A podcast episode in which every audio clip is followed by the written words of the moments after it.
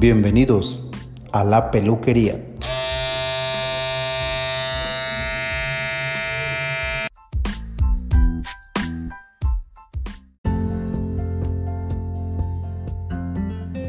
Los saluda de nuevo su amigo Adal Gamboa, agradeciendo el favor de su atención por escucharme.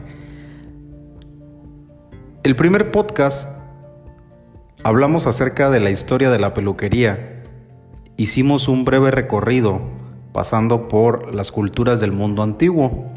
Los primeros vestigios, bueno, fueron con la cultura egipcia, posteriormente los griegos, romanos. Hablamos un poco sobre la Edad Media y nos quedamos muy cortos en cuanto al renacimiento. En ese podcast, que es la parte 2 de la historia de la peluquería, vamos a adentrarnos un poco más acerca de cómo fue el proceso evolutivo de los peluqueros de profesión, ya no como un oficio, ya no como una actividad eh, de un bajo nivel como lo hicieron los primeros peluqueros del mundo antiguo, sino que vamos a enfocarnos a conocer a grandes rasgos cómo de la Edad Media, del Renacimiento hacia acá, hubo un gran auge en los grandes peluqueros, estilistas y barberos de la historia.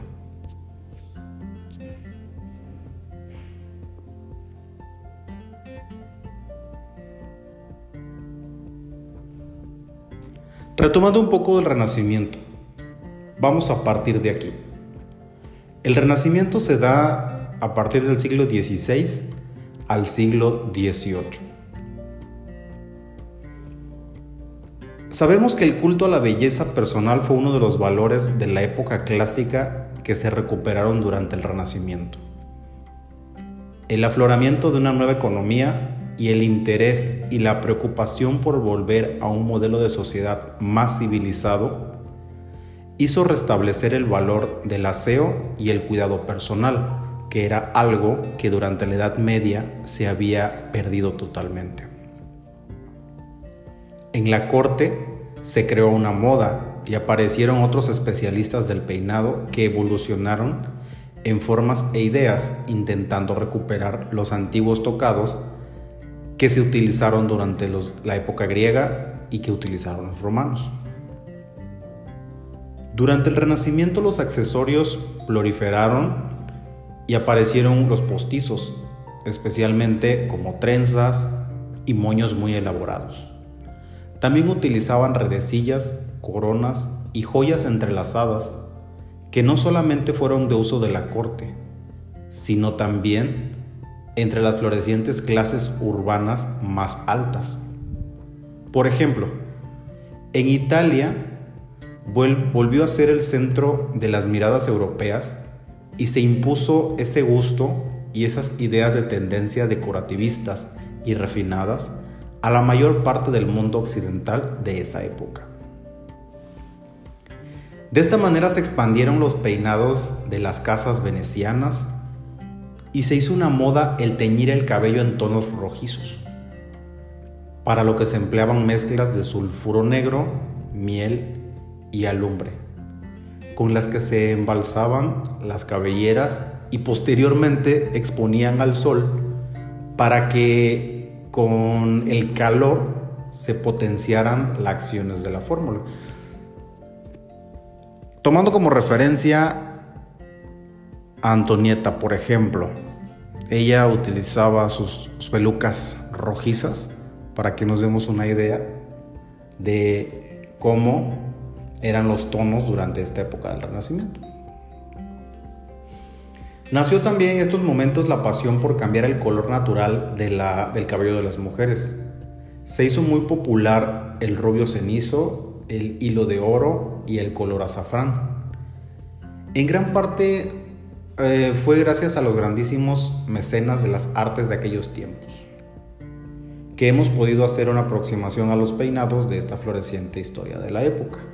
Ellos dejaron vestigios escritos sobre cómo hacían estos procesos de cambio de color. En muchas pinturas que hay hechas durante el Renacimiento, que bueno, fueron por grandes maestros de esa época, podemos todavía apreciar los detalles de los complicados peinados y recogidos que se estilizaban, plasmados con tela. Y bueno, podemos verlo en, esas imágenes, ¿no? Una de las referencias más importantes que tenemos de esa época eh, es gracias a las clases altas, eh, ya que bueno, eran las personas que tenían la posibilidad de poder retratarse por medio de la pintura. Y ahí es donde podemos ver cómo lucían las melenas de estas mujeres o los cabellos de estas mujeres.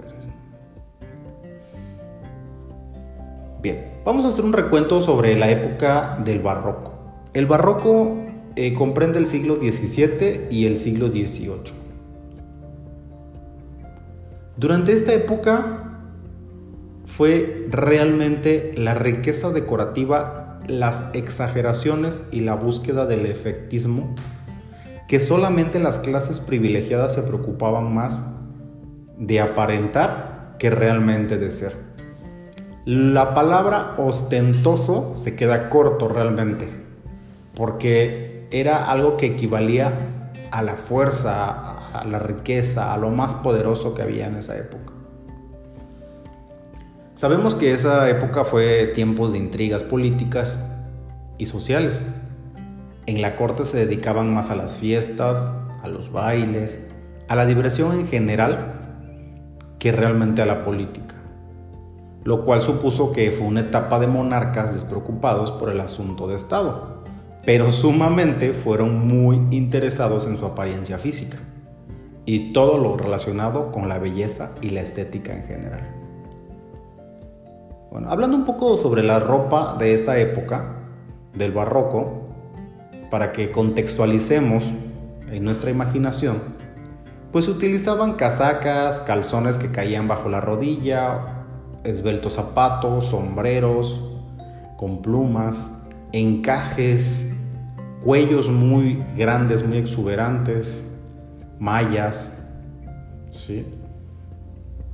Algo que se caracteriza de esa época en el look del cabello eran las pelucas. Realmente la peluca era la diferencia de las clases sociales. En el siglo XVI, en Francia, Luis XVI, en afán de ocultar su incipiente calva, porque era una persona calva, él buscó una persona que le trabajara excéntricas pelucas. Pelucas con peinados exagerados, peinados monumentales, espectaculares, recargadas de riqueza decorativa, súper expresivas. Entonces esas pelucas mezclaban joyas, gasas, plumas, flores, cintas, elementos inimaginables les ponían a las pelucas.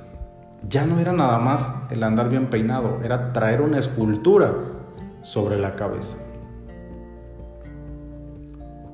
Se cree que ahí hubo una peluca de Luis XIV que tenía una maqueta de un castillo y otra que tenía la maqueta de un barco sobre la, sobre la, peluca. Y bueno, pues realmente era la burguesía y la nobleza los que empleaban todo este tipo de recursos para tener una mejor imagen social. Sin embargo, se suponen tiempos en que la higiene tampoco se considera una facultad indispensable. Y la idea de que la limpieza evitaba enfermedades aún no se tenía muy clara, por lo que los recargados peinados y las voluminosas pelucas se supone o se cree, hay vestigios, de que estaban llenas de insectos, que en este caso los conocemos como piojos. Eran pelucas grasientas y malolientas. Algo muy característico de las pelucas de esa época eran los rizos, los rizos barrocos. Y como los hacían, pues los hacían con tirabuzones o de manera artificial se hacían esos rizos, se enrollaban en palos cilíndricos y los metían al calor de los hornos de las panaderías. No tan adentro, pero sí a que el calor tensara la peluca en esa forma. Esa técnica perduró hasta siglos más tarde. Y en ella se basaron las primeras permanentes en caliente. Con la llegada de la Revolución Francesa en 1789, finalizó esa ostentación de esos siglos y se volvió la sencillez, la comodidad, eh, se impusieron por encima de costumbres sofisticadas que fueron despreciadas por los revolucionarios. Las pelucas totalmente desaparecieron por completo y regresó el gusto por el cabello natural. Y bueno, pues la peluquería se rige por ciclos, ¿no? Todo cambia, todo es moda, la moda evoluciona, la moda regresa y fue lo que sucedió en esa época. Pasando un poco al siglo XIX, que fue la Revolución Francesa, o mejor conocida como la Revolución Industrial, o también conocido como el siglo de las luces, este siglo marcó realmente una diferencia en todos los sentidos en el devenir de la historia del mundo occidental. Algo muy característico es la sencillez.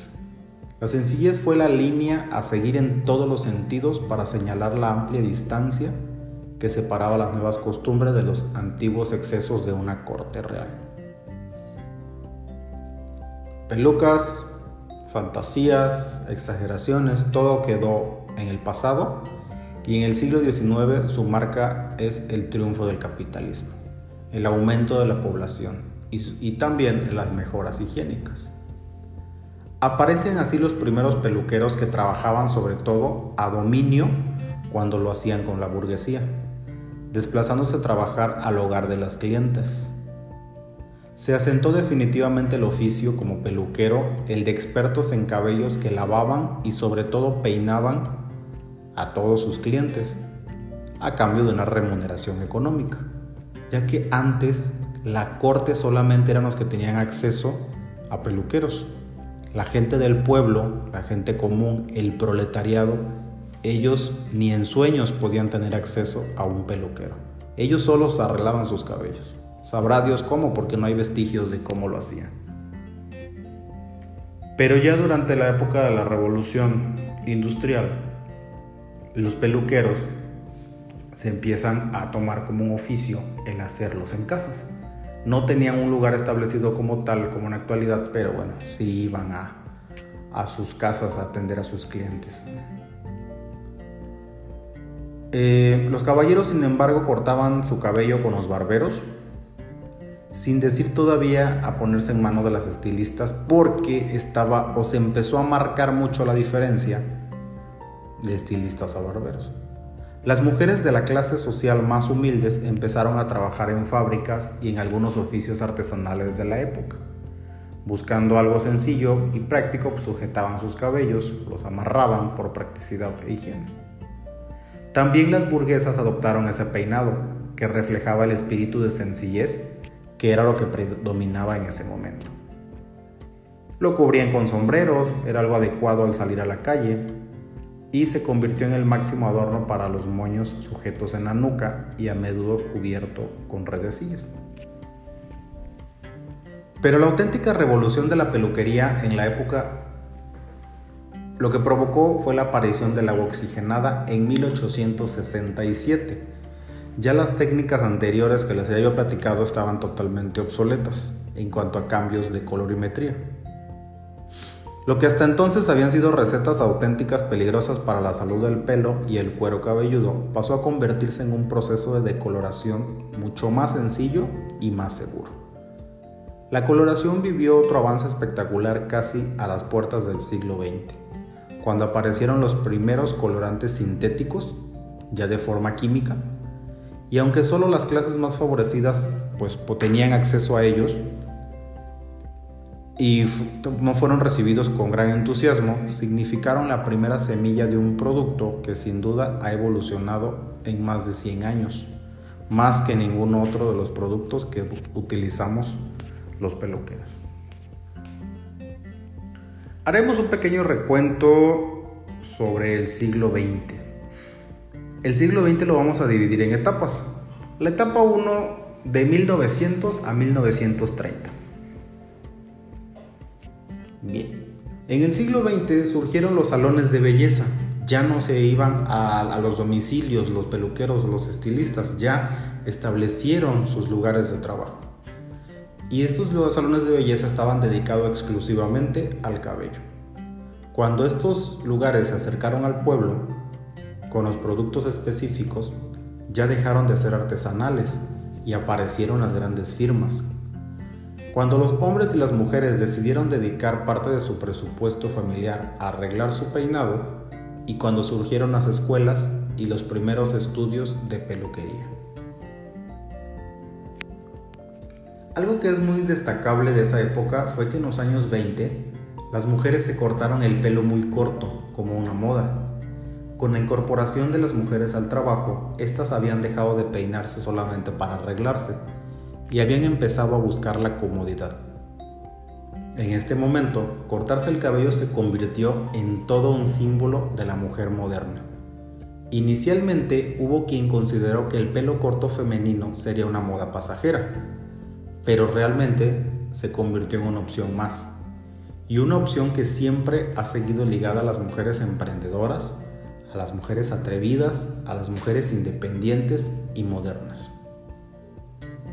Poco años después empezaron a surgir en Europa y en Estados Unidos los primeros sindicatos y las primeras asociaciones de peluqueros, sentando otra de las bases de lo que es la peluquería hoy en día.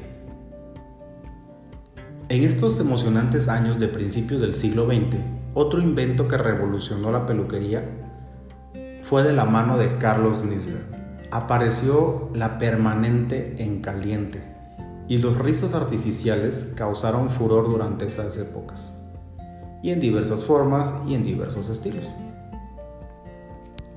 Prácticamente a partir de 1900 fue la época del nacimiento de la peluquería tal como la conocemos hoy en día.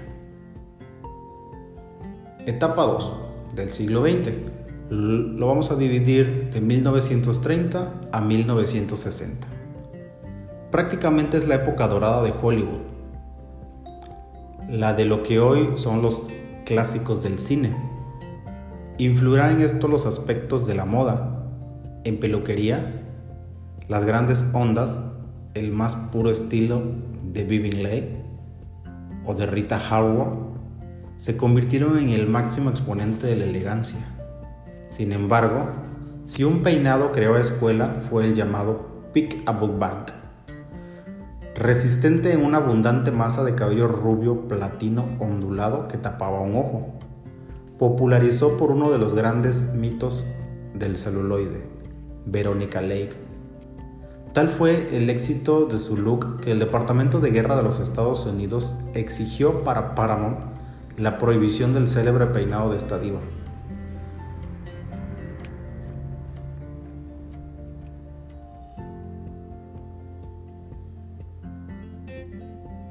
En lo que a productos de peluquería se refiere, fueron los años de mayor auge de las lacas y plis, que debían mantener intacto el laborioso trabajo de los peluqueros. Entre los hombres fue más la música que el cine lo que popularizó determinados peinados. Así, en los años 50 se extendió por todo el mundo el mítico tupé de Elvis, sostenido gracias a fuerte gomina, que en ese entonces era llamado brillantina. Sin embargo, era el pelo corto de estilo militar lo que más se había llevado hasta esa época de moda. Pues era más cómodo, más práctico. Por lo tanto, el look se popularizó especialmente durante la guerra y las posguerras. En las grandes ciudades se completaba gracias también a la brillantina, usada en este caso para que ningún pelo se despegara de la posición exacta en la que el peine lo dejaba. Los medios de comunicación fueron muy importantes, las revistas gráficas, el cine, la televisión, fueron clave pues desde ese momento para la internacionalización de esos tipos de look. Nació en estos años la auténtica pasión por la moda y el culto a la imagen viviente que tenemos hasta nuestros días. En Europa y en Estados Unidos nacieron algunas de las revistas de moda que todavía hoy pueden encontrarse en kioscos de revistas. Y en 1969 aparece en España el primer número de Tocado, que con el paso del tiempo pues, ha evolucionado, pero sigue vigente. Etapa 3 del siglo XX lo vamos a dividir de 1960 a 1980. En los años 60 y 70 se vivió una auténtica revolución en lo referente a la moda del cabello. El peinado se convierte en una de las características señas de identidad de cada persona, y especialmente los jóvenes de esa época lo convierten en santo y seña de su grupo o de su tribu urbana, de manera que se sentían identificados con determinados ideales o convicciones. Así, los rock bills que habían surgido en la época anterior, de los años 50, eh, pues ya para este tiempo, eh, casi casi para llegar antes de los, de los 90, los, eh, fueron los seguidores del movimiento beat. O sea que se imitaron los cortes de los Beatles. Ya no eran tanto estupés como Elvis, sino que eran cabellos más desaliñados, más sueltos, más caídos. Tipo melenitas o flequillos. Que escandalizaban a propios y extraños, pues no era muy común ver a los hombres con el cabello sobre la frente y que tapara los ojos. No se consideraba realmente algo muy masculino ante el público. Pero en los 70 llegó la auténtica revolución de forma y de color, el glam. El glam propulsó el mulet, que es un flequillo muy corto y el pelo más largo en la nuca, que llegó a evolucionar hasta límites insospechados como el movimiento punk, que construyó altas crestas de colores estridentes sobre una base de mulet. En los años 70 se escandalizaron también las rastas, siguiendo tipo Bob Marley. Triunfaron inicialmente entre el público afroamericano, aunque en los 90 se popularizó a todo tipo de público joven, incluyendo a las chicas que en un primer momento se habían mostrado más recientes a adoptar ese tipo de peinado. Por su parte, el movimiento hippie y posteriormente el grunge propulsaron una moda anti-peluquería, en la que se priorizaba era un pelo descuidado, largo y caído de la manera natural posible. Los pseudo seguidores de estas tendencias fue necesario, sin embargo, un buen trabajo de salón para conseguir un aspecto descuidado, en lo que realmente era un cabello muy bien tratado. Sin embargo, si hay dos peinados a resaltar de la moda de los cabellos en los años 60 y 70 que se popularizaron de manera desorbitada fueron la permanente y el bob. Los rizos exagerados al estilo Jackson 5 o el peinado de corte de paje que presentó inicialmente Vidal Saison. Supusieron dos de las grandes fuentes de ingreso de los salones de estas dos décadas y la mayor parte de la posterior.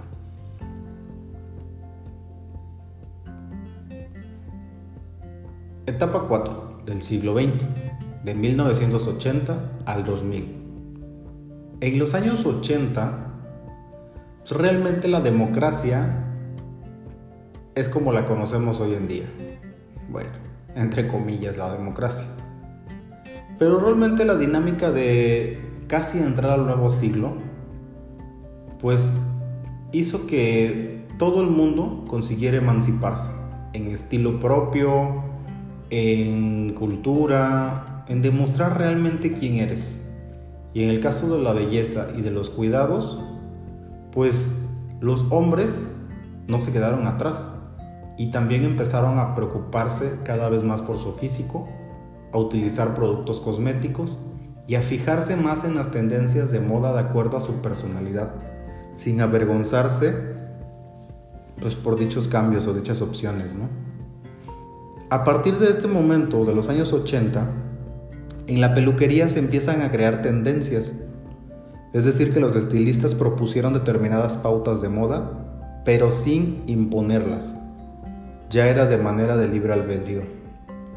Las tendencias forman corrientes a seguir, que permiten que cada cual adopte a su gusto las propuestas de cada temporada, desde un color, una textura, una medida del cabello, un peinado, etc.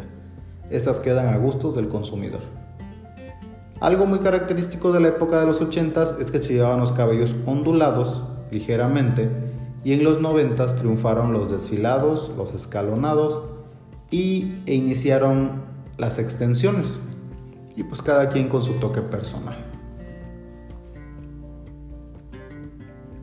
Entrando un poco al siglo XXI, lo que fue los inicios de este nuevo milenio, pues realmente es un camino que se ha avanzado en 20 años en la peluquería y que está tan bien trazado con una mezcla de culturas, una mezcla de estilos, un cambio constante, un atrevimiento en formas, colores, que realmente los ídolos estéticos masculinos surgen del mundo del deporte. Por ejemplo, los looks que lucen los futbolistas o jugadores de baloncestos son los que más imitan la población de los chavos ahorita. Los cantantes más exitosos ahorita, lo que es el género del reggaetón o el género urbano, realmente son los que popularizan los estilos y los peinados o los cortes. Las barreras geográficas realmente ya quedaron destruidas. El uso del Internet, de las redes sociales, nos han revolucionado totalmente los estigmas y los paradigmas a seguir siempre como se había venido haciendo en los años anteriores en la peluquería, que era algo muy de patrón, muy de seguir. Ya no, en la actualidad ya no. En la actualidad incluso podemos encontrar extensiones fijas o extensiones que se ponen, que se quitan, baños de color, postizos, tintes de alta calidad que no den el cabello, encontramos ceras, gel, espumas que dan textura, accesorios complementos, protector solar del cabello, un sinfín en verdad, en verdad de productos que podemos utilizar en el cabello. Y pues qué hablar de la revolución de la barbershop en ocasiones tengo clientes que llegan y me dicen, oye, es que esto de las barbershop es nuevo. No, claro que no. El concepto de barber o de barbería o de peluquería es algo de toda la vida. Sin embargo, se ha popularizado en la actualidad por diversos factores que posteriormente más adelante vamos a tomar en algún podcast. Pero eh, realmente lo importante es que en la actualidad ya no solamente los jóvenes, ya no solamente las mujeres, sino los niños, los señores, incluso adultos mayores, ya realmente están inmersos en esta industria de la belleza. ¿Sí? Y se fijan realmente en cuestiones de moda y llegan y me dicen, oye, ¿sabes qué? Es que yo quiero tal corte o quiero que me, que me sugieras tú un corte, o oye, este, muéstrame un corte, o sea, realmente es increíble porque dices, wow, qué chido, ¿no?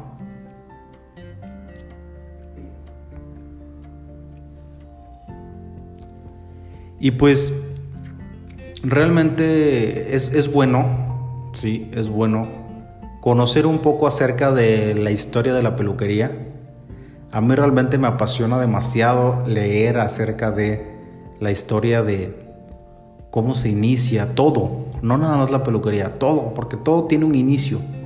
Hasta el momento no hay un final, pero todo tuvo un inicio y es muy padre conocerlo. Pues espero que les haya agradado este podcast. Los invito a regalarme una estrella y los invito también a compartirlo con sus amigos, amistades, conocidos y demás. Les mando un afectuoso saludo, espero se encuentren de lo mejor y si algún día necesitan un servicio de corte de cabello, de barba, de el servicio que necesiten de mi barbería, aquí estoy en la mejor disposición. Les mando un afectuoso saludo, les recuerdo yo soy Adal Gamboa y que estén de lo mejor. Nos vemos para la próxima.